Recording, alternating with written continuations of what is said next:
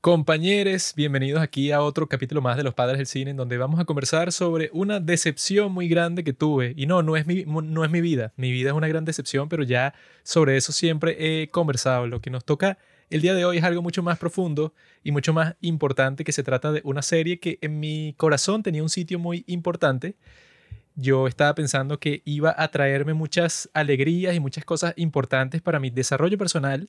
Esta serie llamada Mujercitas, Little Women, que también la tradujeron a las Hermanas, que es un nombre terrible, no sé por qué se lo pusieron Las Hermanas y no sé de, dónde sale porque dice Little Women. Sonaba mejor Hermanitas. Mujeres pequeñas, ninguno. Ahí dice Mujercitas es la traducción del libro en que está basada supuestamente esta serie, aunque no se parece en nada al libro, pero no importa. Mujeres pequeñas.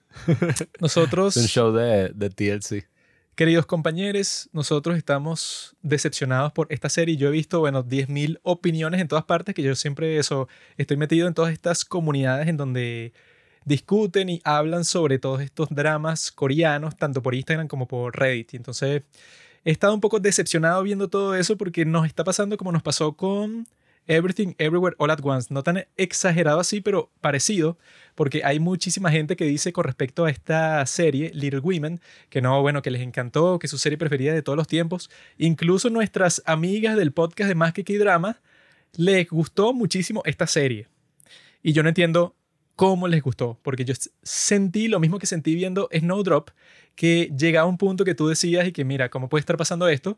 Porque la serie tenía eso, pues, como que todo este potencial, todas estas cosas que podían salir bien, pero en mi opinión y en la de Pablo también, un montón de cosas salieron terriblemente mal. Entonces el día de hoy vamos a hablar sobre todas esas cosas terriblemente malas y eso, como que todo lo que tenía que uno pensaba que la iba a hacer una gran serie, pero al final yo creo que eso puede, o sea, que es imposible que llames a esto una gran serie.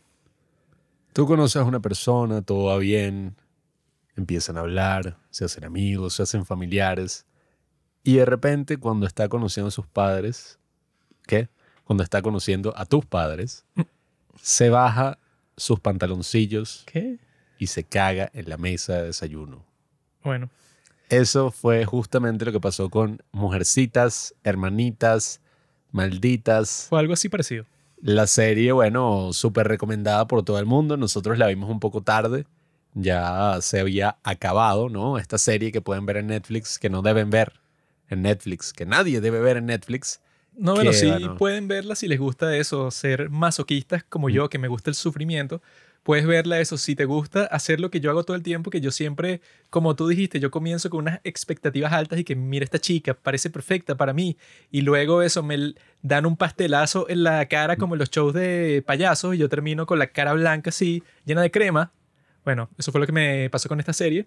Yo creo que era de otra cosa, no solo de eh, crema. Pero eso, yo creo que podemos dar así una pequeña sinopsis para estar todos en la misma página con esto. Pero también decir cuál fue mi reacción inicial, o sea, cómo conocí esta serie. ¿Qué estupidez quieres decir? No, no, eso es lo que iba a decir. Que es importante hablar de cómo esta serie llegó a nosotros, ¿no? Porque a veces hay momentos donde los astros se conectan y entonces empieza todo el mundo a hablar de una serie en específico y existe mucho hype. Lo mismo pasó con 25-21, por ejemplo.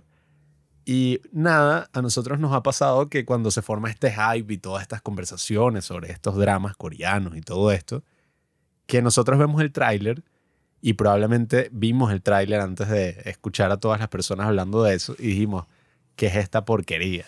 Y que esta no la vamos a ver. Pero en mi caso, viendo el tráiler de Mujercitas, yo dije que no. Esta se ve buenísimo. O sea, esta es la mega serie. Estoy esperando para verla. Pensé eso porque yo vi la gran película de Mujercitas que fue dirigida por Greta Gerwig, que es una de las mejores películas de toda la historia. y que iba a decir que no, y que Greta Thunberg. Este es medio idiota. Greta Gerwig es la mejor Greta de todo el mundo, no esa pendeja. Ella hizo una de las mejores películas de toda la historia con esa historia de mujercitas. Entonces yo, mm. con respecto a esta serie, yo pensé, bueno, si hicieron una película tan buena sobre esta historia y el libro es un clásico y ahora es una serie coreana, con estas actrices que se ven tan buenas como la de Goblin, que es una de las mejores actrices de toda la historia de Corea del Sur. Entonces yo tenía unas expectativas súper altas con respecto a todo lo que iba a ver en este K-drama pero todas esas expectativas, bueno, las tuve que botar a la basura a partir del capítulo 8, que ya llegaremos a ese momento en donde todas las cosas que yo pensaba que iba a disfrutar, bueno, no las disfruté. Pero Juanqui, ¿cómo te enteraste de la serie? Eso no importa. Lo que importa es que, o sea, tú viendo eso, pues el primer capítulo, la impresión que te da es como que, bueno, es genial. O sea, tú viendo cuál va a ser la historia, tú piensas que el resto de la serie va a ser una cosa como Parasite. Así que Parasite, bueno, era como que una reflexión sobre el capitalismo, sobre cómo funciona la relación entre la gente pobre en un sistema que no le importa a la gente pobre para nada y entonces están conviviendo con gente rica y eso, bueno, siempre crea un conflicto. En este caso, yo pensé que iba a ser como Parasite, pero la serie. Pero cuando le estaba viendo, ¿verdad? O sea, comienza muy bien. O sea, tú cuando estás viendo a esta nueva familia, que eso son estas tres hermanas que todas tienen casi el mismo nombre porque todas comienzan por in, porque todas son o in algo, o in ye, o in yu y o in kion, que se parece la forma en que nuestros padres nos nombraron a mm. nosotros, porque yo soy Juan Carlos y él es Juan Pablo, entonces bueno, nuestra hermana se llama Juana entonces, bueno, es muy fácil como que si tienes varios hijos no le vas a poner nombres muy distintos porque va a ser difícil acordarte de ellos. Eso es como mi famoso y querido abuelo, ya fallecido, que nuestro padre nos contó que, que supuestamente él tuvo a la hermana de mi papá, toda la cosa, y al mismo tiempo otra mujer está dando luz a otra hija de él. Entonces el tipo, bueno, para no equivocarse, porque ya estaba engañando a su esposa, le puso el mismo nombre a las dos hijas. Y entonces así no se le iba a olvidar el nombre y Eric, ah, bueno, sí. Así no comete. Se llama eficiencia. Y eso pasó con estas tres chicas, pues, o sea, tú ves que está la mayor, que es la de Goblin, o Yu, está la del medio, o Kion, y está la menorcita, o Hye, ¿no? Y entonces estas tres tú las ves en el primer capítulo, que bueno, que todas todo el tiempo, todas las conversaciones que tienen son de que no, yo sufro mucho porque soy pobre. Mi vida ha sido terrible porque soy pobre. No tengo plata para hacer ninguna de las cosas que quiero. Todas mis amigas tienen mucho más dinero que yo. Yo soy alguien que está sufriendo todo el tiempo porque mi familia fue súper pobre desde que yo nací y bueno, ha sido un gran sufrimiento todas las cosas que yo he vivido. Y lo presentan de una forma genial que yo lo vi súper cinematográfico, eso que todos los cortes que hacen en el primer capítulo parecen cortes que si de una película eso de Bon Joon-ho, de Park Chan-wook, que yo no sé qué les pasó con el tiempo, que eso pasa mucho con las series coreanas porque esos lo van publicando, ¿no? Entonces los, los tipos como que están pendientes cuáles son las reacciones de las personas cuando están viendo la serie, entonces eso a partir de las reacciones van cambiando cuál es el, la forma en que graban los próximos episodios, ¿no? Eso lo vimos con la serie esta de, de Producers, que es ahí que fueron cambiando el estilo de grabación porque al principio como que no les gustó a las personas de la audiencia, entonces los tipos como para el capítulo 3, bueno, lo cambiaron por completo. Entonces yo creo que en esta pasó algo similar porque ya como para el cuarto ya no tenían lo que tenían en el primero y el segundo capítulo, que yo creo que siempre era algo, digamos, que es, o sea, que no eran como que un montón de planos para establecerte cada sitio que iban, pues, o sea, que eso es una forma como que muy televisiva de mostrar las cosas, sino que se concentraba más en los actores y entonces los cortes eran según las expresiones que estaban haciendo los actores como reacción a algo que le dijo otro actor. Era todo muy cinematográfico, que eso casi no lo ves en, en las series, porque si tú grabas de esa forma es mucho más complicado y tarda mucho más tiempo. Entonces si tú tienes que grabar un montón de capítulos, no es muy práctico que tú estés editando la serie de esa forma, pero en esta sí lo hacía. Entonces yo estaba ahí, coño eh, parece que tiene un gran potencial para el futuro, todo lo que te está mostrando, pero no fue así. O sea, fue un gran engaño. y, y, también narrativamente tenía eso que a nosotros nos encanta de los K-dramas, ¿no? de los dramas coreanos, que es que por episodio pasan muchísimas cosas porque se asume que no va a existir una segunda temporada.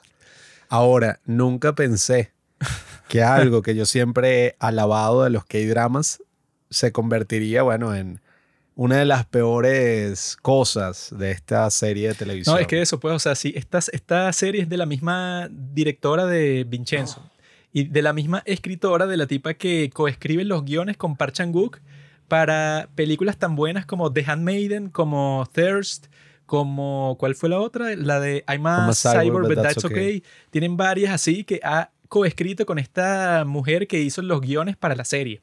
Entonces es muy raro que si Vincenzo es muy buena, la directora de Vincenzo fue la que hizo esta serie y las películas de Park Chan-wook casi todas son súper buenas y es la misma guionista. Entonces yo cuando vi eso, luego de haber visto la serie, yo dije, ay, como la misma tipa que hizo The Handmaiden, que tiene que ser uno de los mejores plot twists de toda la historia, fue la misma que hizo esta serie que tiene los peores plot twists que yo he visto en toda mi vida. Mm. Que eso, cuando comienza la serie, eso puede, o sea, yo lo que pensé viendo esto y que bueno, claro, eso puede, o sea, cuando tú ves que le dejan y que los 2 mil millones de wones en un casillero de un estudio de yoga a esta chica Oinju, tú piensas y que, ah, bueno, claro, entonces vamos a ver cómo es que les cambia la vida completamente el dinero a estas tres hermanas, pero al mismo tiempo su vida no va a ser muy feliz, sino que lo que va a pasar es que ellas se, van a dar cuenta que, bueno, que el mundo de la gente rica es como que un sitio lleno de corrupción, entonces a ellas las van a tratar de manipular, de robarles la plata, o sea, esa era la, el, el tipo de serie que yo pensé que íbamos a ver. Pero no fue nada así, o sea, con el tiempo se fue convirtiendo en lo que yo descubrí que no sabía que se llamaba de esa forma, pero se llama Macjang, que eso se traduce a algo así como eso, melodrama. Entonces, este drama, lo que está diciendo la gente por internet es que comienza como un thriller, pero con el tiempo se convierte en un melodrama. ¿Por qué eso? Porque tú piensas y que, bueno, eso puede, o sea, este es un drama serio. O sea, nadie hace un chiste en todo el drama. O sea, yo creo que nunca, sino que, bueno, todo es completamente serio, todo es vida o muerte. Sin embargo, llega un punto en donde cuando tú pensabas que, ah, mira, esto es serio, esto es realista, entonces no va a pasar nada muy loco, no va, no va a pasar nada como en Vincenzo, que no es realista para nada, en donde hay una parte que a Vincenzo lo salva un grupo de palomas, que eso, bueno, que tú en Vincenzo cuando lo ves, dices, y que bueno, qué estúpido. Pero como Vincenzo está lleno de chistes, que si cada tres segundos hacen un chiste, entonces tú dices que, ah, mira, esto es otro chiste tonto. Claro, Pero que, en este, como no hacen ningún chiste en toda la serie, cuando comienzan a pasar todas esas cosas que no tienen pero ningún sentido en este mundo, te cuesta mucho eso, seguir viendo la serie como que con atención luego de eso, porque dice que, ay, entonces, o sea, a mí me vendieron algo que se transformó en una cosa completamente distinta. Es que las películas cuentan con una ventaja que a veces es muy infravalorada y que te das cuenta cuando ves series malas. Y es que, bueno, una película, ok, puede que te decepcione, pero bueno, son dos horas, ¿no? O sea, tú viste la película, eh, es muy poco probable que si la película eh, promete algo al principio y al final no lo entrega, no lo cumple, sea como que tan fuerte como en una serie, porque en una serie tú ves varios episodios, te involucras con los personajes, con todo lo que está pasando. Y esto es algo que me ha pasado con muchísimas series de mierda. Y es Ah. que está avanzando, todo va fino, te involucras tanto con los personajes y con la historia que te encanta, o sea, te mueres por ver el siguiente episodio. Y cuando ves el siguiente episodio, resulta que es una mierda, o sea, pero es terrible hasta el punto en que tú dices, ya va, quizás esto es un sueño o quizás esto es una fantasía que están teniendo los personajes y va a haber una gran revelación de que no, todo esto es una estupidez, pero a propósito vamos a volver a lo que estábamos haciendo al principio. Y la gran realidad es que casi nunca, o yo creo que el 99% de los casos, eso ocurre, sino que es y que, bueno, no, o sea, la serie se fue a la mierda. Eh, los tipos que la crearon, la escribieron, no sé, perdieron completamente su rumbo. Y entonces, claro, lo que te prometía en un principio esta serie, que si tú ves el tráiler, es, bueno, lo que más te emociona es y que, ah, mira, qué loco que estas hermanas que viven en la pobreza están teniendo una oportunidad de tener un dinero Sí, así o sea, súper loco, ilícito. Interrogantes y que, bueno, ¿qué harían estas personas que han Sí. sido pobres todas sus vidas cuando les dan una cantidad obscena de dinero? O sea, las chicas, ¿cómo lo van a gastar? O sea, lo más probable es que se causen muchos problemas porque van a estar muy emocionadas por todas las cosas que ahora pueden hacer que antes eran imposibles. Esa era la parte que yo quería ver. y que, bueno, como estas chicas ahora, bueno, es así, o sea, ya puedes hacer todo lo que tú quieras. Ahora vamos a ver qué es lo que hace. Pero explíqueme cómo carajo se transformó de eso a que hay una sociedad secreta en donde todas las personas que tú conoces están metidas. Y entonces esta gente es tan poderosa, bueno, que los tipos controlan los medios, controlan la política, controlan el ejército, están metidos en todos los factores de la sociedad coreana. Y entonces si tú te tratas de meter con cualquiera de estos, bueno, es imposible, o sea, te jodiste completamente porque ellos literalmente tienen el control de todo, pues, o sea, tú te pones a conversar que si con un periodista y el periodista te confiese que no, yo siempre he sido parte de esta organización, yo puse mi orquídea azul eh, en el árbol de Pache Sang hace mucho tiempo y entonces yo te estaba contratando a ti para que tú también te metieras. Eso se parece a la asociación esa de Hydra, de Marvel, que, que bueno, en esa película era como que la gran conspiración de los espías y tal, que se entiende que sea de esa forma, pero en este caso no se entiende para nada porque, y bueno, ¿de dónde salió eso? Si esto era de unas hermanas ahí, y eso, esas tres hermanas, esa Oin Yu, que es la de Goblin, esa siempre va a ser la preferida de todo el mundo, ¿verdad? Porque es como que la más encantadora del grupo, porque si la comparas con las otras dos locas, esa de Inkion a mí me cayó mal desde el principio porque no sé qué se cree esa tipa. O sea, esa se parece un poco a la actitud que toma este tipo de, de 25-21 cuando se vuelve periodista. Que es que no, es que el periodismo es uno de los oficios más honorables de todo el mundo. Cualquier periodista tiene un código de ética tan importante que no, que yo nunca lo rompería bajo ninguna circunstancia. Ella se pone con eso, pero al mismo tiempo la tipa, bueno, es una alcohólica que ni siquiera es tan buena en su trabajo y eso avergüenza a su pobre hermana Ingie, pero eso de la peor forma del mundo que la deja eso em, cuando va para la fiesta en donde está ahí, que bueno, con todos sus amigos, con, con toda la gente que ella le quería caer bien, bueno, entonces tiene a la hermana loca que se montó en un poste para llamar su atención, o sea, la tipa es como que muy egocéntrica porque ella quiere que eso, pues, o sea, que la historia que ella está siguiendo se convierte en lo más importante de todo el mundo para que ella sea como que la que salvó el país. O sea, es un personaje que no me cayó bien desde el principio. Y bueno, y la otra, esa es la más joven, Inje, esa me cayó terrible, a pesar de que es la misma actriz que sale en el gran video musical, que es el mejor video musical de todos los tiempos, el de Dito de New Jeans. esa Pak Jiu. Ella es buena actriz porque esa viene de All of Us Are Dead, que es una serie muy cool. Pero en esta serie no sé qué fue la dirección que le dieron. O sea, que fue como que, mira, cualquier cosa que te pase a ti, no reacciones. O sea, ninguna reacción emocional, ninguna sonrisa, ni siquiera llores. O sea, tú no reaccionas de ninguna forma a, a nada. Tú la única emoción que sientes durante toda esta serie es neutral. O sea, tú nunca estás muy feliz, nunca estás muy triste. Cualquier cosa que te pase en todo el mundo, tú no reaccionas. Entonces la tipa durante la serie la secuestran, durante la serie eso pues se enferma y está que se al borde de la muerte, pero la tipa la forma en la que actúa es como si a ella no le importa nada de las cosas que están pasando. Entonces es muy difícil que tú te relaciones con un personaje que es de esa forma. Y eso pues, o sea, como esa decisión de hacer que esta actriz actúe como si no siente nada, que yo no sé eso, pues, de, de qué te sirve que una actriz actúe como si no siente ninguna emoción cuando el trabajo de los actores es expresar emociones, o sea, no entiendo. Ella no actuó como si no sintiera ninguna emoción.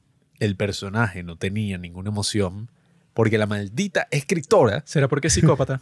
arruinó estos dos personajes encasillándolos con unas cosas súper estúpidas que es y que, bueno, ok, la personalidad de Inkyong, la periodista, es que es una persona persistente, un poco fastidiosa y alcohólica, ¿no? Se supone que el alcoholismo viene por muchos problemas reprimidos, tuvo una mala relación con la tía abuela, lo cual también fue medio estúpido porque, ajá, las tipas vienen en la pobreza extrema, pero la tía abuela es millonaria y le ofreció prácticamente, bueno, como le ofrece en la serie, tener control total de la compañía, o sea, le enseñó incluso y que a meterse en el mercado de valores y hacer un poco de cosas, pero no, es que ella es muy mala. Entonces yo no quiero estar más con ella, yo prefiero ser pobre. Pues, el sueño de Inkion era irse a estudiar en el extranjero. Entonces cuando ella se iba a ir, su tía abuela le dijo y que mira, yo sé que tú estás teniendo unas dificultades tratando de conseguir el dinero para irte, pero sabes que yo te lo doy todo a ti. y ella lo rechazó y no se fue a estudiar porque ella tenía mucho honor y mucha, no sé, como que un sentido muy elevado de sí misma para aceptar dinero de alguien. Y yo dije, ay, o sea, entonces eso pues, o sea, no se siente como que mucha compasión si eres pobre, pero tu tía, abuela es millonaria, pero tú como no te cae muy bien, entonces eso pues no quieres aceptar su dinero. Claro, es que lo que pasa es que encasillan demasiado los personajes con esas características así y el personaje como que no termina teniendo ningún tipo de progresión de desarrollo, es y que, ok, ella es alcohólica por muchas razones, ¿no? X. ¿Cómo resolvió su alcoholismo? Bueno, dejó de tomar de repente y después se toma un sollo así como si nada con el pana, o sea, en verdad no era alcoholismo, pues, o sea, la tipa solo le gustaba la bebida. Dejó de serlo y ya no, eso, fue, o sea, cuando... Era una gran oportunidad para desarrollar eso. Cuando su compañera de trabajo trata de decirle a todo el mundo de que ella es alcohólica, ¿no? Eso pues, o sea, se lo está revelando como si fuera y que no, mire, esto es lo más sorpresivo que van a ver en toda su vida y que esta chica que trabaja con nosotros resulta ser alcohólica, ¿no? Y entonces la forma en que lo prueban es que abren una gaveta de su escritorio que resulta que estaba lleno de botellas de vodka. Así, pero como seis botellas el, el, mismo casillero. Y que eso, pues, eso es como que uno de los factores que te dicen que se va a convertir en un melodrama, porque vi que, bueno, eso es lo menos realista de todo el mundo, que tú eres alcohólica y no quieres que nadie lo sepa, pues, o sea, tú metes ese alcohol en una botella de enjuague bucal para que nadie se dé cuenta. Pero al mismo tiempo tienes seis botellas de vodka en tu escritorio y que, bueno, ¿quién haría eso? Nadie. No, ¿y qué es eso? O sea, no, no terminan de desarrollar ningún drama ahí, porque al principio de cualquier serie, de cualquier historia, cuando tú ves que el personaje es así como todo puto, o es así como que, ay, el bicho tiene un pocotón de carencias, ¿no? O sea, el tipo es malo o algo así, es porque se supone que van a desarrollar eso a lo largo de la serie. Y por ejemplo, la hermana maldita esta que no expresa nada, al final va a ser más expresiva y va a llorar y va a tener un momento así tipo Good Will Hunting. Va a progresar. Y que pues. no, y que lo siento y que, ay, y tal.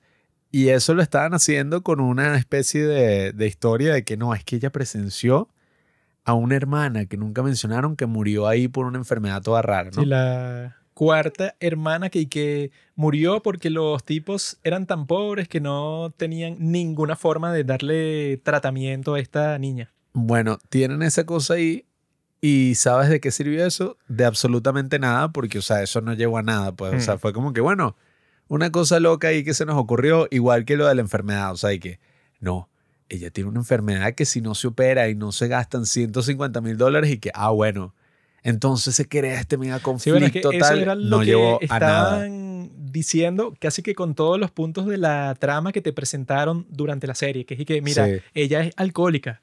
¿Cómo esta persona va a dejar de ser alcohólica porque es una vergüenza para su familia? Entonces ella tiene que encontrar la forma de progresar como persona. ¿Cómo dejó de ser alcohólica? Bueno, un día dejó de tomar y listo, pues, y ya no causó ningún problema a nadie nunca.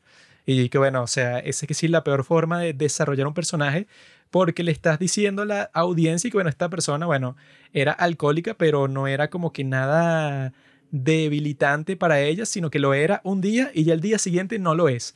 Al mismo tiempo eso, puedo, o sea, que si con esa de Inju, que es que ella ahora va a trabajar con la esposa de Park Ji-sang, entonces ahora va a tener como que una posición más importante y que bueno, eso dura un, un, capítulo y ya no importa nada. Es que no, bueno, sí, lo hizo, nada cambió.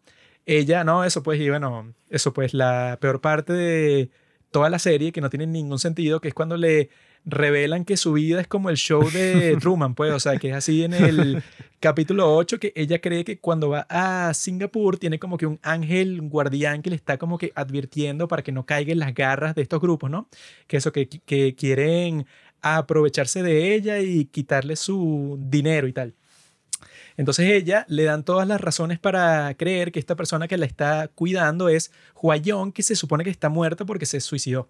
Y entonces llega la revelación del capítulo 8, que fue cuando yo dije que no, esta serie es tan estúpida que eso, pues, o sea, que yo sé que ya va a ser una porquería desde este momento hasta el final, pues, o sea, que ya solo quedaban cuatro episodios, ¿no? O sea, que fue como que un momento tan estúpido y tan ridículo como varios de la serie esa Snowdrop, porque digo, bueno, ok, esto es imposible. Y entonces cuando es algo tan serio y te ponen algo tan ridículo, que es que no, bueno, eso, la esposa de Park Jae-san, ¿verdad? Ella antes era actriz, pero no pudo ser actriz porque, bueno, era parte de esta sociedad toda corrupta de Corea del Sur y entonces su padre fue el tipo que la fundó, pues, o sea, fue como que el presidente de este grupo de gente que estaba infiltrado en todas las instituciones de Corea para los tipos, bueno, eh, controlar todo el dinero, controlar toda la sociedad, la política, todo.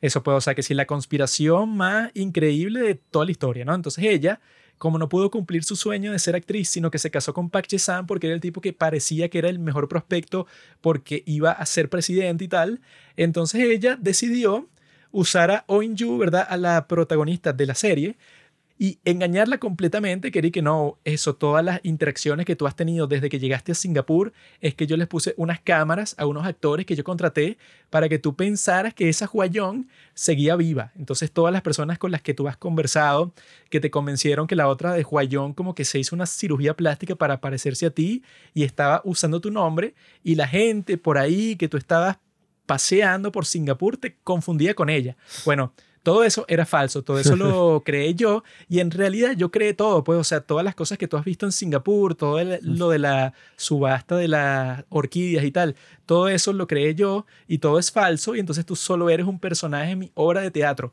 Y no solo eso, sino que yo te estuve grabando desde que tú comenzaste a trabajar para la empresa esa en donde eso, pues, en donde Park Ji-sang es como que el, el jefe que se estaba robando la plata, ¿no? Desde que tú comenzaste a trabajar para esa empresa, yo te grabé. Y entonces yo, bueno, yo hice que tu vida fuera miserable para que tú te juntaras con esta otra mujer que también era miserable, que yo al mismo tiempo también estaba manipulando. Y dije, bueno, ya esto es lo más estúpido de toda la historia, que eso, si esto fuera parte de Vincenzo, ¿verdad? O sea, que también era como que una empresa que tenía todo el control de toda la sociedad coreana.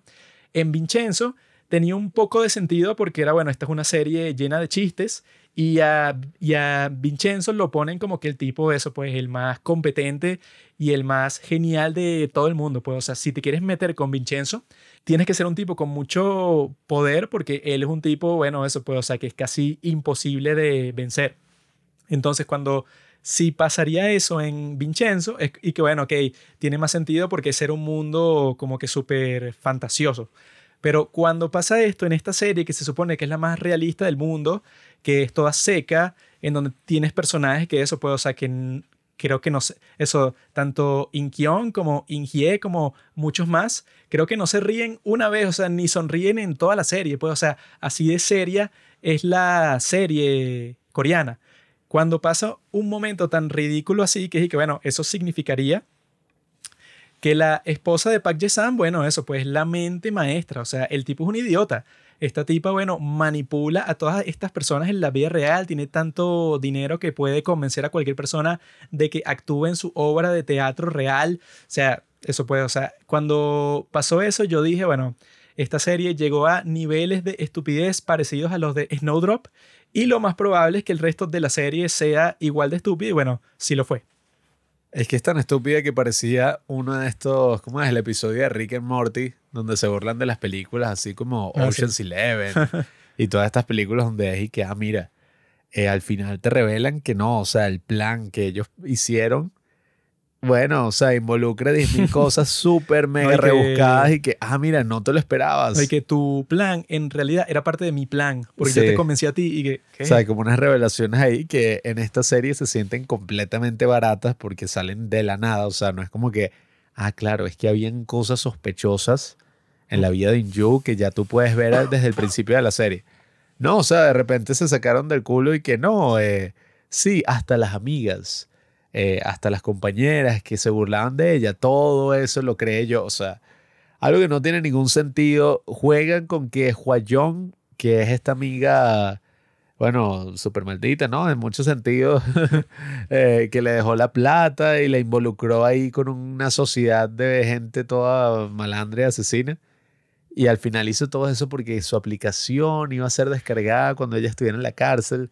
Bueno, un plan ahí también sin sentido. Y entonces te meten todo esto y que no, es que ella está viva, tal. Y al final y que, ah, Muy estúpido. qué idiota y que en verdad creíste que estaba viva. Y de la nada, ya casi al final de la serie, que no, sí, o sea, ella llegó así, o sea, revivió entre los muertos, salió así. Y no, o sea, no pasó nada, la policía no hizo nada, dejó que ella se fuera, dejó que la secuestraran, No, dejó que la tipa siguiera la otra de las empresas, o sea, confiese que, ¿sabes por qué todos ustedes pensaban que yo estaba muerta? Porque yo conversé con Ah. una tipa que estaba en una página web de gente que se quiere suicidar y se parecía a mí. y entonces, no, o sea, no se parecía a mí. Nosotras dos éramos exactamente iguales. Y que bueno, esas dos personas que nunca se han conocido tienen el rostro exactamente igual. la contextura física casi que la misma. Entonces nosotros acordamos que yo iba a fingir mi muerte, ella iba a dejarse el pelo de la misma altura que yo, el cuerpo eso del mismo peso que yo, para que ella cambiara lugar conmigo. Entonces que ella finja ser yo y se pone como que todas unas vendas en la cara para que parezca que se hizo cirugía plástica. Y esa fue la tipa que mató la esposa de Park Jae-sang. Pero yo ya me había ido a eso, no sé, que si a buscar toda la plata que había dejado en Singapur.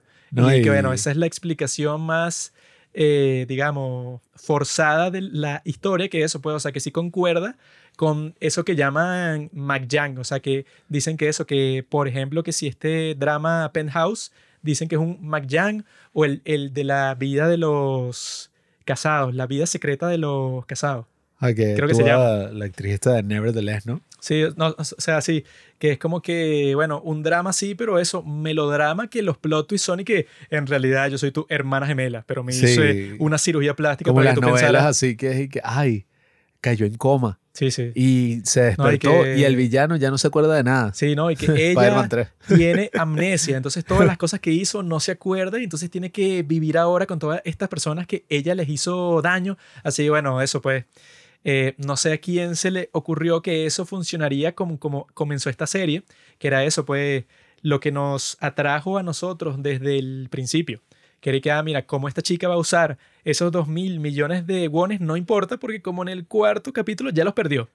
Y entonces ahora tiene que meter una trama toda complicada de que no, que ella va a ir a Singapur, ella, no, ella, su nombre está en la cuenta porque la otra amiga la puso ahí, pero la amiga está muerta, pero en realidad no está muerta, entonces no sé qué importaba eso. O sea, si ella estuvo viva todo ese tiempo, ¿qué importa que puso tu nombre? No sé qué cosa. O sea, que eso que al principio uno lo hace sospechar porque ves que esta, esta tipa que supuestamente es su amiga, porque no, y que las dos son las marginadas de la empresa, entonces ella la hace firmar un montón de documentos en inglés, entonces tú ya estás y que, ah, mira, ella dijo que la estafó su ex esposo, que le dijo que él era millonario, pero en realidad no lo era y ella quedó en la ruina, ¿no? Ahora su amiga le está haciendo firmar un montón de documentos porque la empresa, no sé qué cosa, puede ser así un, un cuento.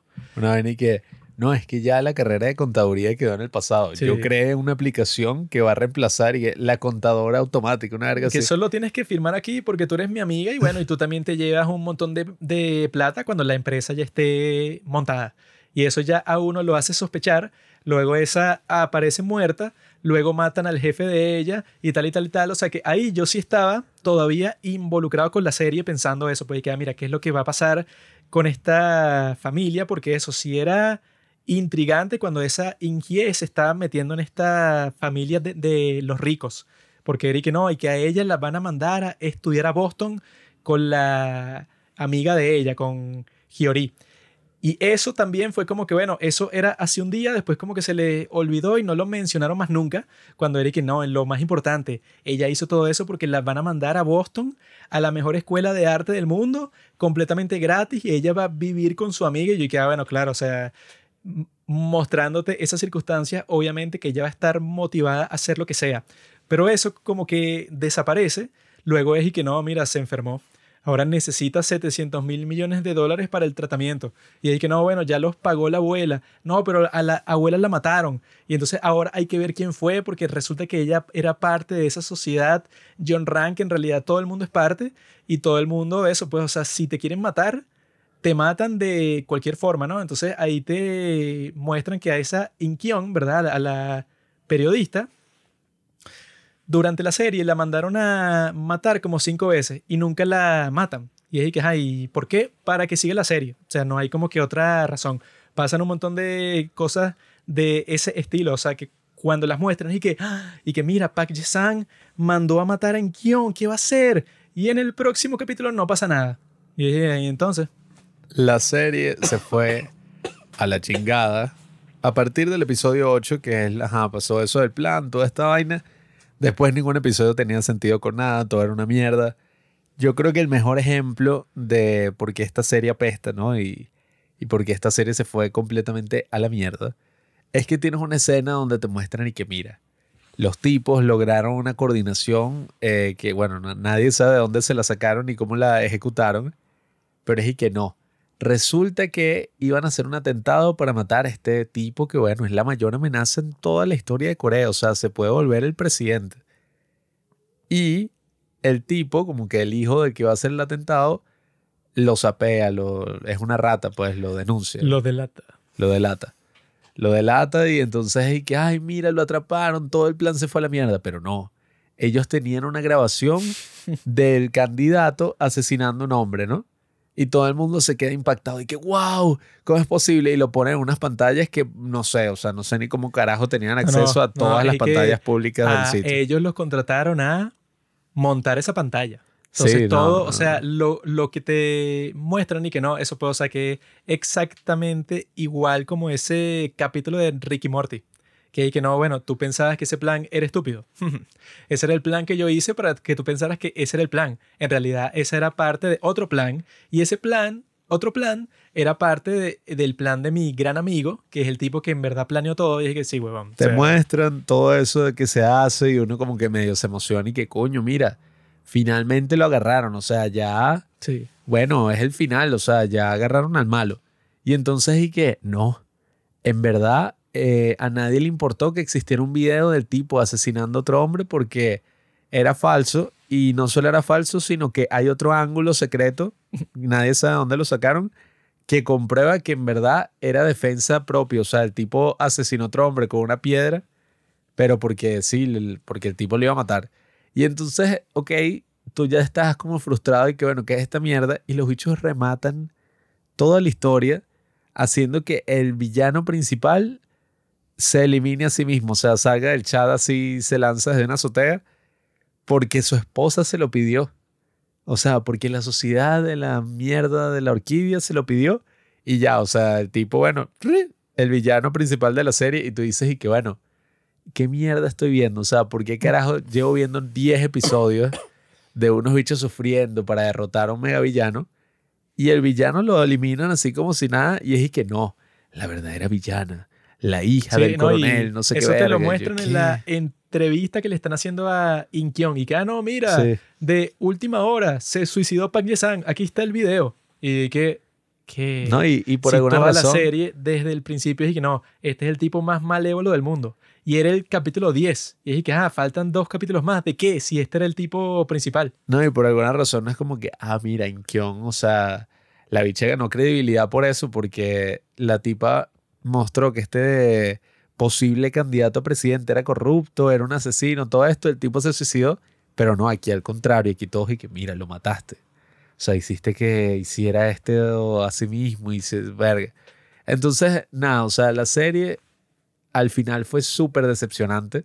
Sobre todo cuando tú ves el tráiler y tú ves los primeros episodios y estás así emocionado con un concepto y todo eso se va a la mierda y se convierte en un melodrama así súper exagerado, eh, con muchísimos clichés y cosas ahí como que mira, de repente van a torturar a Kion, el mega torturador que fue entrenado por la CIA, pero no, todo era falso porque la tipa lo convenció con sus buenos argumentos y el tipo se convirtió en un tipo bueno, pues, o sea, se, puso, del lado de los buenos. Se puso de su lado al último segundo. Sí, o sea, unas cosas. Cuando fue que no, mira, Kion ya se jodió porque la secuestraron.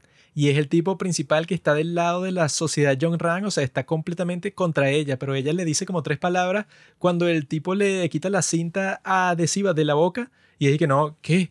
¿qué acabas de decir? Alguien insultó a mi gran general, entonces yo estaré de tu lado. Y bueno, o sea, ya cuando te muestran tantas cosas que son absurdas, pasa eso, eso, desde el octavo capítulo, cuando tú ya abandonaste todas las esperanzas que tenías de que la serie fuera lo que uno pensaba que iba a ser.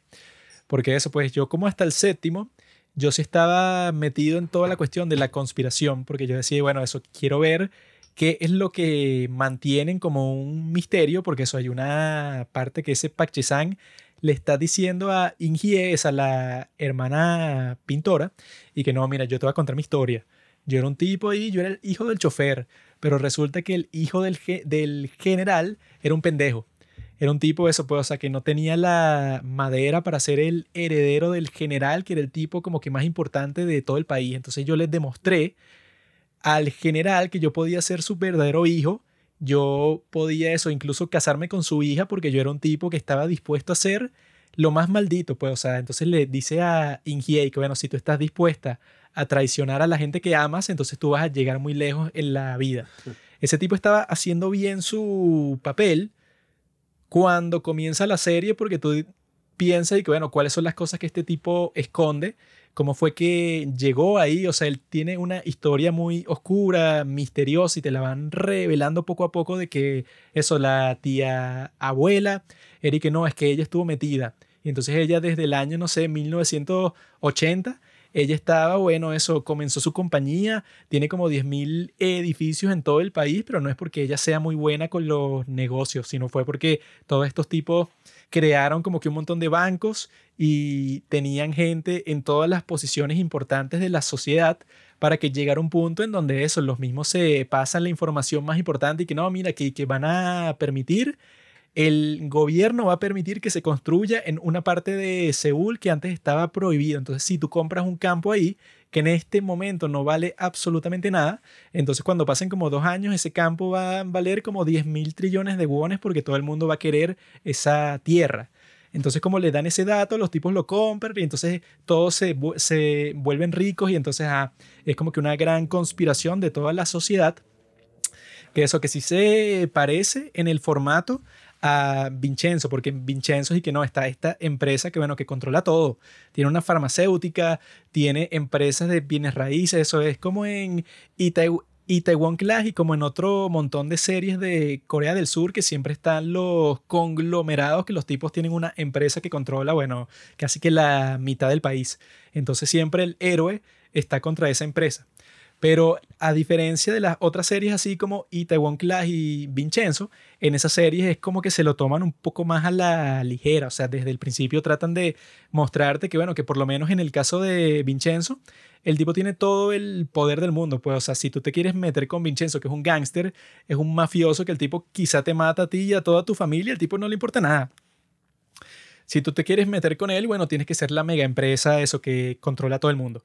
Pero en este caso, las heroínas de la serie no saben hacer nada y no tienen dinero, o sea, no son o sea, no, no sirven en lo absoluto como oponente para nadie y mucho menos para estos tipos que, bueno, que eso, que controlan los medios, controlan la política, controlan el ejército, controlan todo. Entonces, y que, ah, bueno, entonces como estas tres hermanas que desde el principio están a la merced de Park Jae-sang, pues, o sea, el tipo tiene a la menor controlada completamente porque le está ofreciendo toda la plata del mundo y que le va a pagar todo en toda su vida. Y que no, ahora vives con nosotros.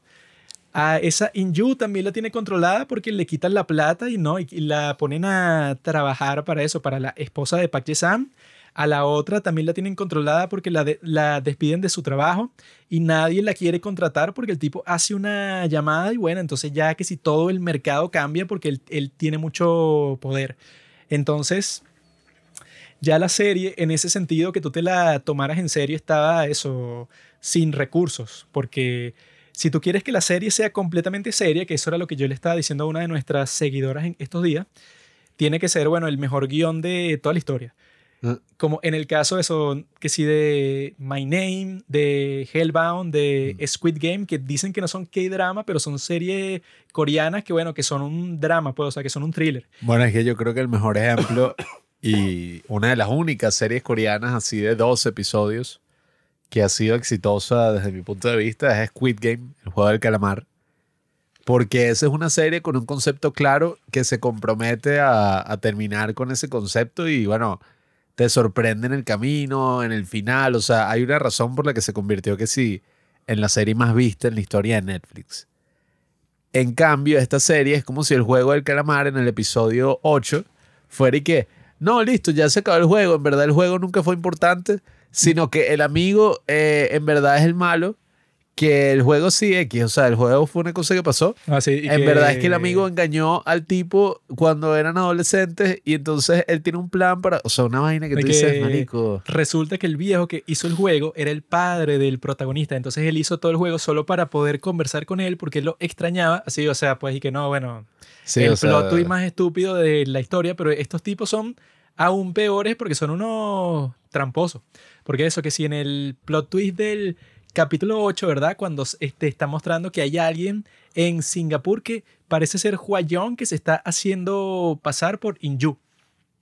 Cuando pasa eso, los tipos te muestran una toma de la esposa de Park Ji-sang en el aeropuerto de Corea como si va para Singapur. Y eso era al mismo tiempo en donde esta persona, eso pues está tratando de engañar a Inju, pues, o sea que si le estaba manipulando con varias acciones distintas para que ella pensara que Huayong seguía viva, pues, o sea, le estaba persiguiendo para que viera que tiene que ser el mismo tatuaje en el mismo sitio y todo. Y te lo están, eso, luego en ese capítulo, al final te van a mostrar que esa tipa que le estaba manipulando no era Huayong, sino era eso, la esposa de Park Ji-sang. Pero ellos te mostraron cuando estaba pasando todo eso, un plano como si la esposa de Park Ji-san está en Corea, entonces es imposible que sea esa la que está en Singapur. Y que bueno, pero eso es trampa, bueno, o sea, si tú quieres que yo no adivine el plot twist, no me puedes mostrar algo que ni siquiera está pasando, pues, o sea, un plano que te inventaste tú, que eso es lo mismo que hacen con ese Choi Do-il, pues, o sea, que es el tipo que supuestamente es el interés amoroso de Inju, aunque no, desde mi perspectiva no tienen que ser química y nunca tienen que ser ninguna una sola escena de amor ni nada con ese tipo que era el que lavaba la plata. Que que no, sí. Los dos son jóvenes y atractivos, pues eso es lo único. Que... Y dije que no, bueno, a ti como que te gusta ella. Y dije que, ah, pero sin jamás han compartido, no sé, que si una palabra bonita nunca, sino que dije, mira tú, la plata. Y no, sí, yo solo pienso en plata, yo no pienso en más nada. Y dije, ay, en qué momento tú te enamoraste de ella, no tengo la más mínima idea porque no han tenido ninguna sola escena de amistad ni siquiera. Pero eso, cuando ese tipo supuestamente, que eso es lo que pasa en el capítulo 10 creo, que es que no, él los traicionó, porque los llamaron para el hospital donde estaba su mamá y le dijeron y que mira, si no traicionas a todos tus amigos, si no nos dicen sus planes y dónde están, vamos a matar a tu mamá y te vamos a matar a ti y tal y tal. Si lo haces, bueno, te vamos a dar todo el dinero que tú quieras y te vamos a meter en un avión para el sitio del mundo que tú quieras. O sea, eso, te vamos a resolver toda la vida y por fin vas a estar con tu mamá. Y entonces muestran un plano de él en el avión con su mamá. Mm. Y entonces uno piensa, qué maldito, este tipo los traicionó, se llevó a su mamá con todo el dinero, mientras a todos los demás, tanto a las hermanas como a su papá, los van a matar. Este tipo no puede ser más desgraciado. O sea, él jodió toda la serie por su interés personal. Y luego el plot twist es que en realidad él nunca hizo eso, sino que él fue como cinco minutos eso para ver a su mamá, pero él en realidad ya sabía que eso iba a pasar. Y entonces ya tenía cuadrado con todos los demás que que les iba a mostrar un documento falso para que ellos dijeran que en realidad era un contrato que le estaba haciendo a Inju para que ella lo firmara y así le quitaran toda la plata y él después se iba. O sea, eso pues él ya sabía todo. Pero cuando te lo muestran a ti, es que no, mira, aquí está el plano del tipo en el avión con su mamá, algo que nunca pasó. Y es que, bueno, claro, así engañas a cualquiera. Si yo estoy haciendo una película, que es lo que pasa en la estupidez esa de Usual Suspects. Eh. Que es que, bueno, sí, si yo te estoy contando una historia, entonces yo te digo que es completamente real. Y yo muestro un plano de Pablo, no sé, que está en China. Y entonces luego, la próxima escena, Pablo sale del baño. Y yo dije, jaja, te lo creíste, ¿no? Y dije, ah, bueno, huevón, o sea, y ese plano de China, ¿qué? O sea, te lo sacaste de tu mente como si fuera un libro, o sea, te lo sacaste de tu imaginación, ¿o qué? Porque yo pensé que lo que estoy viendo en la película es lo que está pasando. Pero dije, no, no, eso nunca pasó. Yo te lo mostré para que tú pensaras que pasó. Y que bueno, así cualquiera hace una sorpresa.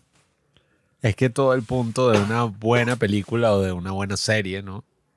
Como dice Tarkovsky, es que la audiencia ve la película como una segunda realidad, ¿no? O sea, tú estás viendo una película o una serie o algo, ¿no? Estás viendo algo así, eh, donde sea una historia, tú de cierta manera no lo estás viendo como una historia ya, sino que tú lo estás viendo como una realidad en sí misma, ¿no? O sea, si es una buena película, tú entiendes que tiene sus propias reglas, sus propios personajes, sus propias historias que están vivas y que están pasando, etcétera, ¿no? Tú sientes que es algo real. Cuando tú traicionas esa realidad y entonces engañas a la audiencia y muestras cosas que en verdad ni siquiera existen y juegas como con el tiempo. Esa es la peor trampa del mundo. estás creando demasiadas incoherencias y estás creando un mundo, bueno, inverosímil, pues, porque es como que, bueno, ok, me sorprendió, pero porque me engañaron. O sea, eh, todo el punto es que si tú vas a crear una buena historia, tienes que hacer que la audiencia trabaje de cierta forma y entienda como que, ah, es que yo vi algo que pasó, pero como no tenía el contexto, yo asumí que era otra cosa y no me di cuenta. O sea, ahí es que tú dices, coño, me engañaron. Pero cuando a ti te muestran una vaina que ni siquiera pasó, o sea, como que te lo mostraron solo para engañarte y ya, uno se da cuenta de todo el, el artificio, o sea, de todo el artificio que hay detrás y entonces tú, eso te recuerda inmediatamente ah, es que esto es una serie de televisión escrita por unos estúpidos. Ahí. ah, me mostraron sea- algo que nunca pasó para que yo pensara que eso estaba pasando y en realidad no, sí, era, o sea, estaba pasando otra cosa que no tiene nada que ver. Y, ah, si wow. uno está viendo una serie o algo y tú te pones a preguntarte que, coño, ¿qué le pasó a los guionistas? O y que, verga, el guionista se drogó. Ya ahí tú sabes que pasó algo malo porque el punto es que tú no estés pensando en los guionistas. O sea, Eso tú no debes estar pensando en eso. Burla mucho del final de Game of Thrones, que eso Sí, cuando exacto. está Arya mata al Night King, al rey de la noche, que dicen que es chistoso porque, bueno, el tipo está que sí parado en el medio de un bosque y no tiene árboles cerca, pues, o sea, él está cerca de un árbol, pero supuestamente lo que pasó es que esa Arya saltó de un árbol, pero como a 10 metros, y saltó y, bueno, y le clavó un cuchillo. Y es que, ah, ¿y ella dónde estaba? O sea, cuando tú ves la cosa, es que, o sea, te lo pusieron para que tú te sorprendieras y tú te sorprendes porque la cosa es imposible. No porque sea que, ah, wow, sino que es que, ah, bueno, sí, eso es como que se teletransporte cualquier personaje a donde sea y tú dices, wow, ¿cómo llegó ahí? Pero que, bueno, ajá, ok, no tiene ningún sentido. Por eso me sorprendí. Pero no es una sorpresa así que no, el plot twist. Y que, ah, nunca me había imaginado que ese personaje que no, mira, tú te lo inventaste 100% y ya. Sí, que, que muchas series coreanas juegan como con todas estas cosas, ¿no? Y, por ejemplo, eh, la de Crash Landing on You, que es como la más famosa así, jugaba muchas veces con esto de las expectativas y te mostraba una escena y tal, pero con lo que jugaban era como que, ah, te lo muestran desde la perspectiva de un personaje que no sabe nada al respecto, entonces está engañado al igual que uno, ¿no? Aquí no existe ninguna perspectiva porque es falso y ya. O sea, es como que no, bueno, te lo mostraron, pero no tenía nada que ver con nada. Pues fue como para engañarte ya. O sea, una escena que solo existe para engañarte. Pues, y que, en bueno, la serie. esa escena existió en la imaginación de uno de los personajes que Sí, quería que sea- pasara eso. Y que, bueno, entonces. Es una falsedad y, es- o sea, cuando tú notas ese artificio, ¿no? O sea, esa falsedad en una película, en una serie, lo que sea, es que tú te das cuenta y que, bueno, ¿qué mierda es esto? O sea, la cagaron. La cagaron completamente. O sea, porque la serie iba bien, tenía una buena cinematografía y, bueno, tiene una buena cinematografía hasta el final. Tremendos actores con los que contaba, o sea, bueno, una gran directora, una gran escritora, etcétera y se les cayó la bola, pero bueno, hasta el punto de que el final, o sea, sobre todo el último episodio, yo estaba estallando de la risa, pues, o sea, cuando es y que, Fue como el No. final de Sherlock. sí, o sea, que, fue que, bueno, o sea, resulta que el antagonista de esta serie simplemente todas las cosas que hacen le salen bien. Y es que si lo más improbable de toda la historia, pero a esta persona le sale bien todo y ya. no, y que, no, yo agarré a Juayón, que en verdad sí existe, o sea, no ha muerto, y la amarré aquí a este árbol y voy a lanzar un ácido ahí para que se muera, y que, ah, ja, ja, ja. Sí, y la bueno, tipa tiene una granada en la mano y su idea genial es esperar como 30 segundos a que su amiga se bañe en ácido y ella también, o sea, yo no sé qué carajo, como a ella no le pasó nada, lanzar la granada para romper una alcantarilla, agarrar la tapa de la alcantarilla, salvar a su amiga y de alguna forma mágica empujar a la tipa, que bueno, yo no sé por qué coño no hizo eso al principio y ya, empujar a la villana a un charco con ácido. y No, bueno, yo vi que unas personas que dijeron y que bueno, porque el tipo que le dio la granada no le dio una pistola. Sí, o sea. Y ella o sea, con la pistola, eso en cualquier circunstancia es mucho más valiosa que una granada. Y que bueno, que voy a hacer yo con una granada? La lanzo en cualquier sitio y se muere todo el mundo. Con una pistola yo se la apunto a quien yo quiera y ese es el que se muere. No, y que era demasiado estúpido porque era y que. No, ya demostraron que la villana es una maldita, o sea, ya va a ir presa. Pero por alguna razón mágica del guion, la policía no hace nada. No, eso sí, o sea, la policía no la va a meter presa. video en donde ella mata a alguien con sus propias manos. Sí. Y lo sea, mostraron en la corte en donde ella estaba presente. pero ella se puede ir libremente. pues, Pero ella, después de eso, ¿no? Los paparazzi la rodearon y que, mira, pero ¿qué piensas del juicio y tal? Y que acaban de mostrar un video de ella matando Sí. cómo no salió la policía y que mira, vas presa. O sea, porque eso estaba claro. No, y la tipa, o sea, tuvo tanto tiempo de que fue a la clínica a ver a su papá, mató a otra persona ahí. Frente a una enfermera, Sí, frente a una enfermera. salió del hospital. se fue a su casa, consiguió no sé cómo carajo, no sé qué vaina de ácido clorhídrico y lo cargó en donde salía el agua. Y la policía jamás bueno, llegó. que ya o sea, es- a la tipa no se le ocurrió llamar a la policía. ya o es yo. algo de James Bond, pues. o sea, Sí, que o es que, bueno, sea- en vez de matarlo, es que no, yo tengo un láser que en exactamente 45 minutos va a moverse por todo el cuarto y va a llegar a donde tú estás y te va a matar y que es ahí. Porque Sí. no lo matas y ya. Y que no, bueno. Sí, no sé. y que, porque simplemente no empujó a la tipa que si la amarró y la empujó al, al charco. Bueno, qué paja también, qué, qué profundo era, ¿no? Ese, ese laguito que tenía ahí, pero y que Era bueno. como el de King's Affection. Sí, o sea, y que bueno, ¿por qué no la empujó y activó el lazo y ya? Y se fue para el coño, o sea, ¿qué? Y Sí, que- bueno, es que. No, es que ella es una actriz, entonces la teatralidad. Y que, ay, marico, qué estupidez. No, es que eso. ya cuando llega a ese punto que es tan ridículo, cualquier cosa se justifica completamente. Porque ah, no, es que eso, como es un melodrama, entonces cualquier cosa que te muestran es porque ya es tan estúpido que lo, a los guionistas no les importa nada. Pues, o sea, que, que eso de Mac Yang y que viene de una expresión que usan y que en las minas, que, que no, y que eso es cuando tú llegas al final de toda la mina, que es como que el final de todas las cosas, pues, o sea, no puedes ir más allá.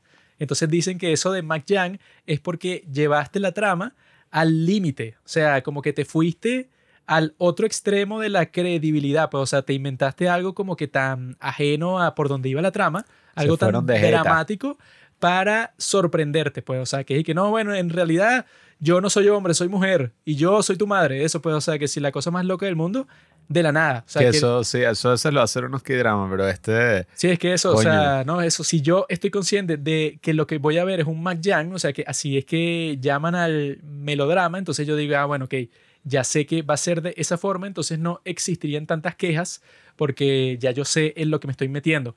Pero en este caso nadie sabía eso porque comienza como un thriller. Comienza así que eso, como que te ponen las premisas de que, bueno, están estas tres hermanas. No tienen dinero y tienen un montón de traumas con eso. Incluso la madre al principio les roba el poco dinero que tienen para irse a donde está el papá, porque el, el tipo está en las Filipinas escondiéndose de los tipos eso que le prestaron plata. O sea, eso pues están como que en una situación que no puede ser peor. Su amiga le deja una cantidad de dinero increíble y en efectivo. Y entonces ella, bueno, eso pues tiene el chance de cambiar toda su vida para siempre. Y en esa circunstancia, bueno, claro, o sea, uno está súper intrigado de qué es lo que va a pasar porque al mismo tiempo tienes eso, pues, a los ricos, que son tan ricos que eso, pues, o sea, que le están manipulando completamente a su hermana menor, que como es una niña, bueno, cualquier cosa que le dicen, ella está como que sorprendida, pues ella está casi que eso, dispuesta a hacer todo, traicionar a su familia, dejar todo atrás, solo porque estos tipos le prometen todas las cosas que ella desea. Esa era la premisa de la serie y entonces eso sí suena un thriller, pues, o sea, suena que va a existir una especie de pugna entre los pobres y los ricos, pero ahora los pobres no están tan mal, porque ahora ella tiene eso, pues todos los recursos que pudiera desear. Pero cuando se va desarrollando, que eso, pues, o sea, que te muestran lo de la sociedad John Rang, te muestran que esto en realidad es un plan que nació en la guerra de Vietnam, pues, o sea, en los años 70. Y entonces estos tipos hicieron una promesa para, bueno, para transformar para siempre la sociedad de Corea. Y entonces ahí es que tú estás pensando y que, ay, entonces, ¿qué tiene que ver esa primera parte de la serie con la segunda parte? Pues, o sea, que la primera, eso, pues los seis primeros capítulos son como que, ah, mira, este tipo como que va a ser alcalde, sí o sí, pues, o sea, no hay forma que tú detengas a Park Che-sang porque el tipo tiene toda la plata, todos los contactos, todo el, todo el mundo lo quiere.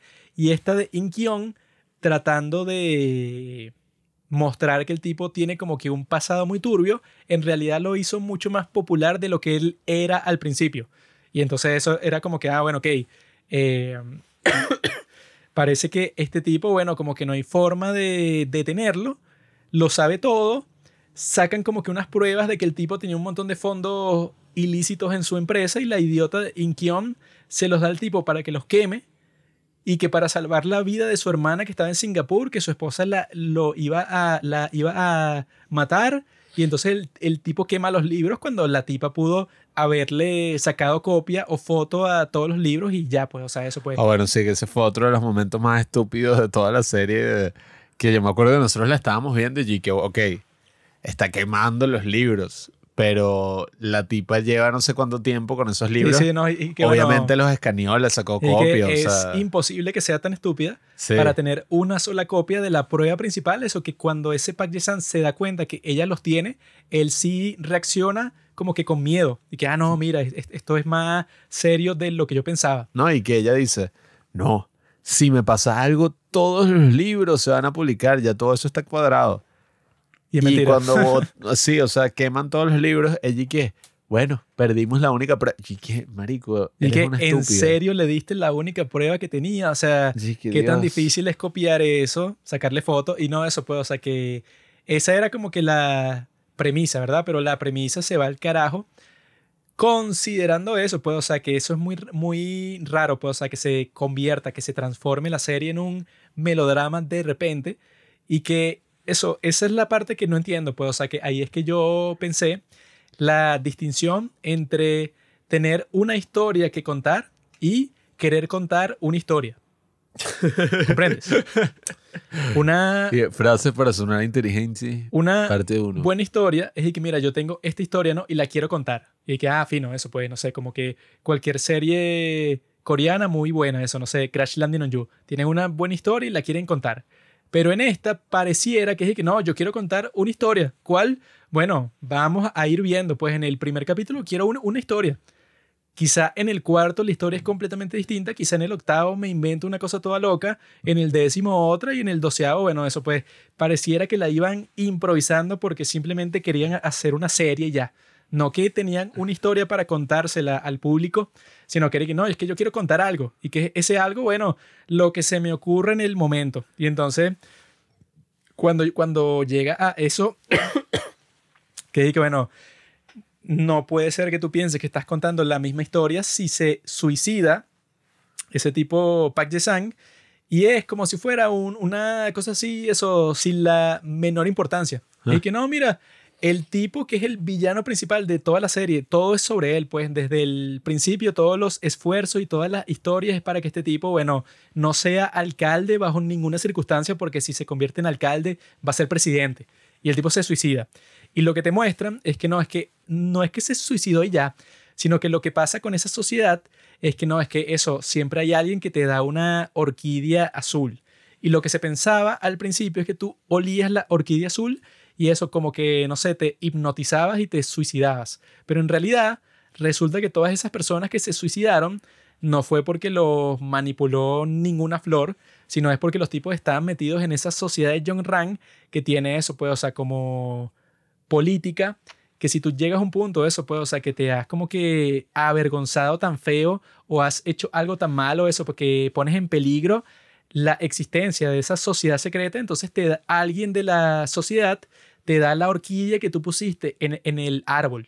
Y entonces tú desde el principio hiciste la promesa de que si alguien te da esa horquilla que tú pusiste en, en el árbol, te tienes que suicidar sí o sí. Entonces eso pues como que te muestran que eso es como que una regla que no se puede romper ni nada y cuando su esposa se lo da, no sé quién decide eso, pero alguien decide que el tipo tiene que morir y el tipo como hizo el compromiso se suicida. Pero eso pues, o sea, como que sí tenían varios elementos de la historia que yo creo que funcionan muy bien, pues, o sea, que si toda esa construcción, todos los personajes, todo ese conflicto, pues, o sea, como que de esta gente pobre con estos tipos que controlan todo. Y que eso, digamos, cuando esta Inkyong se enfrenta a, ese conflicto, sí, que mira, este tipo que es el padre de Choi Do-il, te está diciendo que mira, ¿sabes qué? Yo voy a matar a Park Jae-sang, porque ese es un maldito. O sea, ese tipo no vas a lograr nada con lo que estás haciendo y que no, la historia periodística, tienes que matarlo y ya. Cuando la idiota de Inkion escucha eso y que yo creo que los valores periodísticos son mucho más importantes y por eso tengo que defender eso, pues existen como que todo ese montón de inconsistencias dentro de la historia porque hay como que muchos personajes que tienen como que sus valores así súper sólidos. Y esa misma Inkion, cuando la otra hermana le cuenta que tiene dos mil millones de wones, y que te voy a acusar con las autoridades porque no puedes eso como que ese factor de la historia es como que lo que te muestra eso, pues, o sea, que tú en realidad no tenías una historia que contar, sino que tú querías contar una historia y eso es lo que, eso, lo que parece, sobre todo cuando ya la serie se está terminando, cuando se suicida Park Jae-sang, y que no, mira, tú en realidad no, no hayas que hacer, o sea, tú quieres continuar con la historia. O sea, tú sabes que son 12 capítulos y si es por ti, bueno, hubieras grabado 16, 20, pero en realidad la historia que tú tenías daba como para 9. Pero eso, pues ya y que no, eso, sobre todo eso, pues tú tienes los libros contables, que es la prueba eh, principal. Y es que no, pero los perdí en el capítulo 8. Ahora tengo que crear una prueba nueva y pasan un montón de cosas y hay que no, pero bueno, el plan se dañó. No, pero en realidad no se dañó, en realidad funcionó. No, pero el tipo se suicidó, él no era el villano real, el villano real era la esposa. No, pero ahora la esposa secuestró. Eso pues, eso es lo que dicen que es lo que caracteriza, pues, o sea, la buena historia con la historia que te estás inventando a lo loco que es como que, bueno, la buena historia es cuando tú dices y que, bueno, eso pasó esta cosa porque tal persona hizo esto y eso pasó porque el otro hizo esto. Pues, o sea, hay como que una causalidad que tú puedes seguir de principio a fin. Pero en este caso es como que, bueno, esta persona hizo esto y entonces fulanito hizo lo que le dio la gana. Y entonces este otro como que se sacó esto de la nada y dijo que él era el presidente y este otro, bueno, se robó unos reales, eso como que están pasando 10 cosas aleatorias al mismo tiempo y es que, ay, esto no es una historia. Esto es que tú simplemente querías sacar plot twists y cosas sorprendentes y tal, pero la historia en realidad se terminó en el capítulo 8. Este remedio de serie, este intento de K-drama Tenía cosas interesantes al principio, tenía una buena cinematografía, como dije, buenos actores. Tenía todas las de ganar porque si algo no se puede negar es que esta serie es entretenida. Lo probamos con nuestros padres que lastimosamente no tienen nada de paciencia y no les podemos poner los K-dramas que más nos gustaron recientemente o los K-dramas clásicos no, si se que son un poco más lentos. Durmieron en el primer capítulo de Moon Lovers y que no, es que no pasa casi nada y que la chica viaja en el tiempo, conoce a unos príncipes, casi la mata. Que ese fue un pecado terrible, eso que hicieron. A ellos, coye, es una de esas series que pudieron ver muy, muy rápido, hacer un binge watch, ¿no? Y, verla muy rápido. Eh, lo que demuestra que la serie es muy entretenida.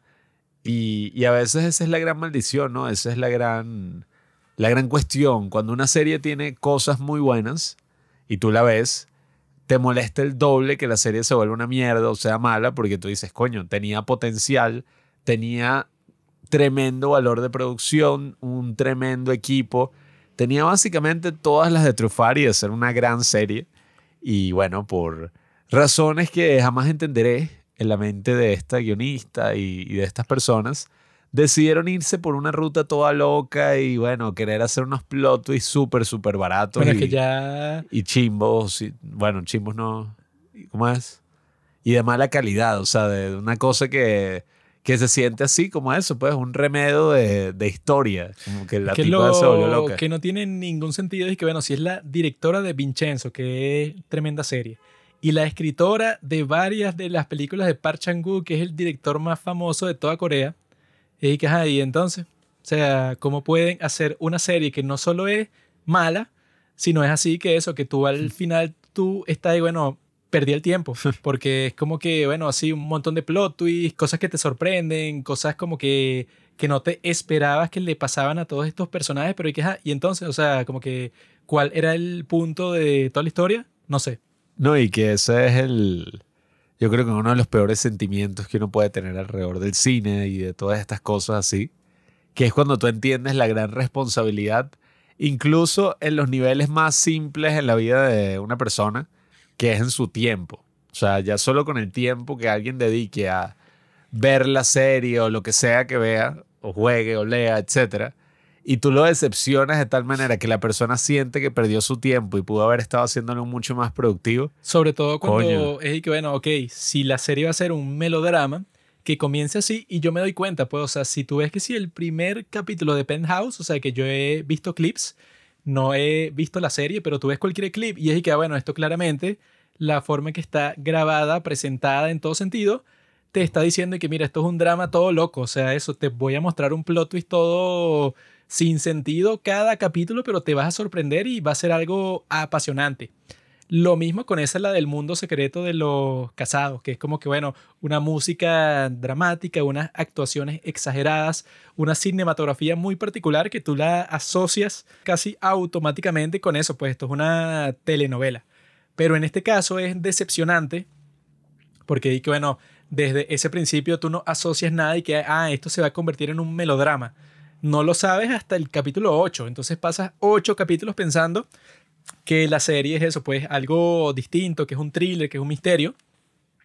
Y al final no es ningún misterio, es simplemente que no, al guionista se le ocurrió una opción que él mismo, bueno, ella misma debe saber que no tiene ningún sentido, pero el punto no es que tenga sentido, como en una historia de verdad, sino que el punto es que, ajá, bueno, que te sorprendas. Obviamente que me sorprendí muchísimas veces, pero es una sorpresa de las más baratas del mundo. O sea, que no significa nada porque lo puede hacer cualquiera.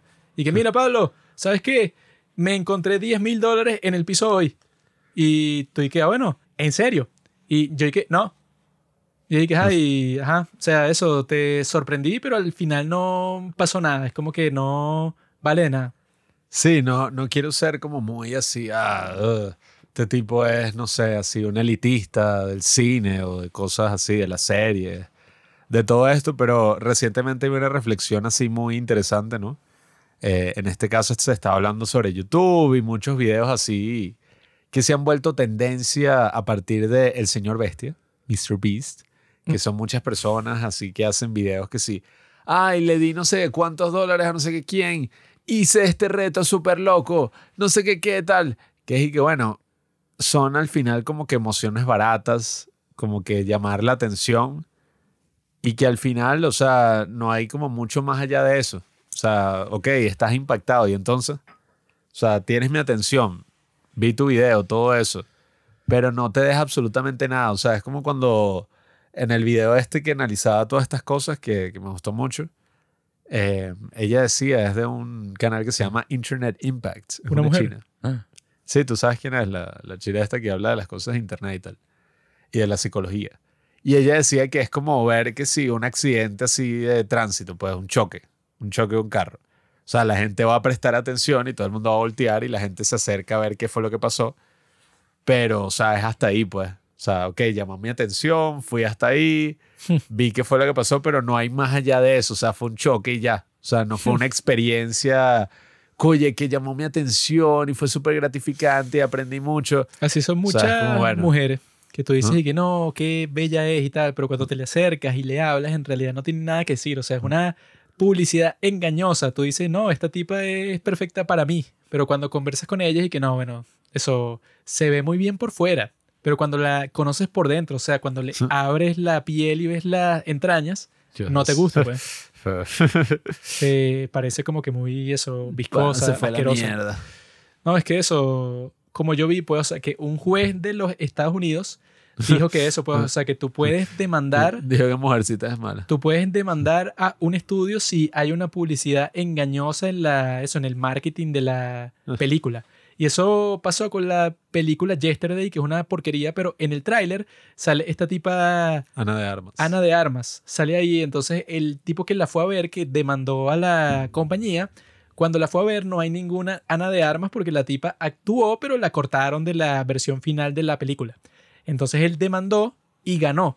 O sea que el juez te está diciendo, si hay una publicidad engañosa, bueno, eso puede, o sea, tú eres como que tienes el derecho de reclamar que, mira, yo fui a ver la película y cuando estaba ahí no tiene nada que ver con lo que me dijeron que iba a ser. Entonces yo haría lo mismo con esta, pues, o sea, yo diría, mira, yo fui a ver y que la adaptación de Mujercitas en un drama coreano, o sea, que suena como una gran idea, como que, ajá, como que te van a mostrar cómo funcionan todas esas ideas de la feminidad y de, de ser pobre y de ser rico, pero en la sociedad coreana, o sea, ese era el pitch. Y de repente el pitch es una cosa que no tiene nada que ver, que bueno, que en cierto sentido, bueno, ajá, históricamente sí existió una sociedad secreta en el ejército de Corea, de la cual salieron al menos dos presidentes. Mm. que son Chong Du Juan y el otro se llama Ro algo. Chung Do Juan. Ro es su apellido.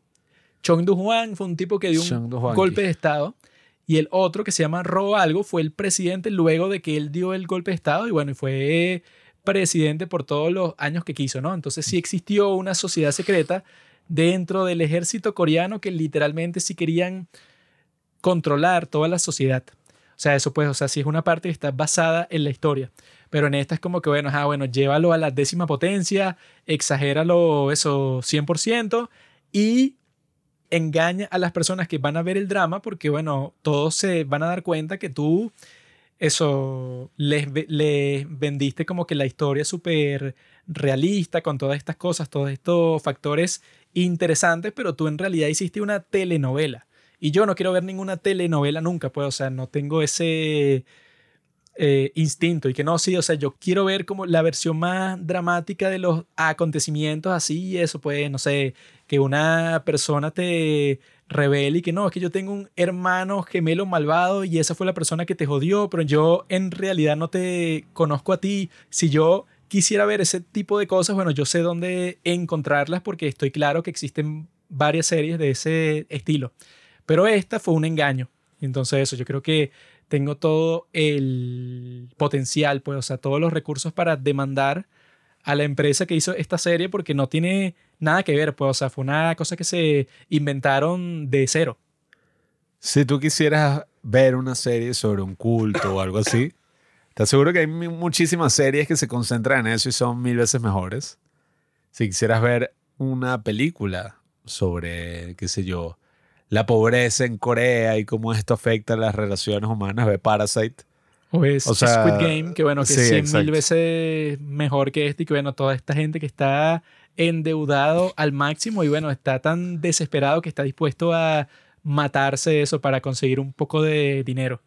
Pero si quieres ver una serie sobre gente pobre que por casualidad de la vida termina enredada con un culto y por el poder de la, no sé, dramaturgia, por el poder de nuestra guionista, ellas logran terminar con una sociedad secreta que controla todos los aspectos de la vida de Corea. Bueno, Por accidente. no, no vean esta serie de mierda, quizás yo haré una mejor en mi país, Venezuela. Y La contadora que no es contadora, la periodista desempleada y la hermanita pintora derribaron la sociedad secreta más poderosa de la historia del mundo. Lo O cual, sea, revelaron a los Illuminati. no, revelaron no. Derrumbaron. Bueno, revelaron y derrumbaron a los Illuminati coreanos. Y bueno, todo lo hicieron a través de una serie de mierda de televisión. Lo hicieron que a no través del poder de la amistad, que es lo más poderoso del mundo. Ellas tenían el bien de su lado y por eso, bueno, destruyeron a la sociedad más poderosa de la historia del mundo. No le recomiendo, no es que tenga un final malo, sino que ya desde antes se vuelve una mierda y eso es lo peor del mundo.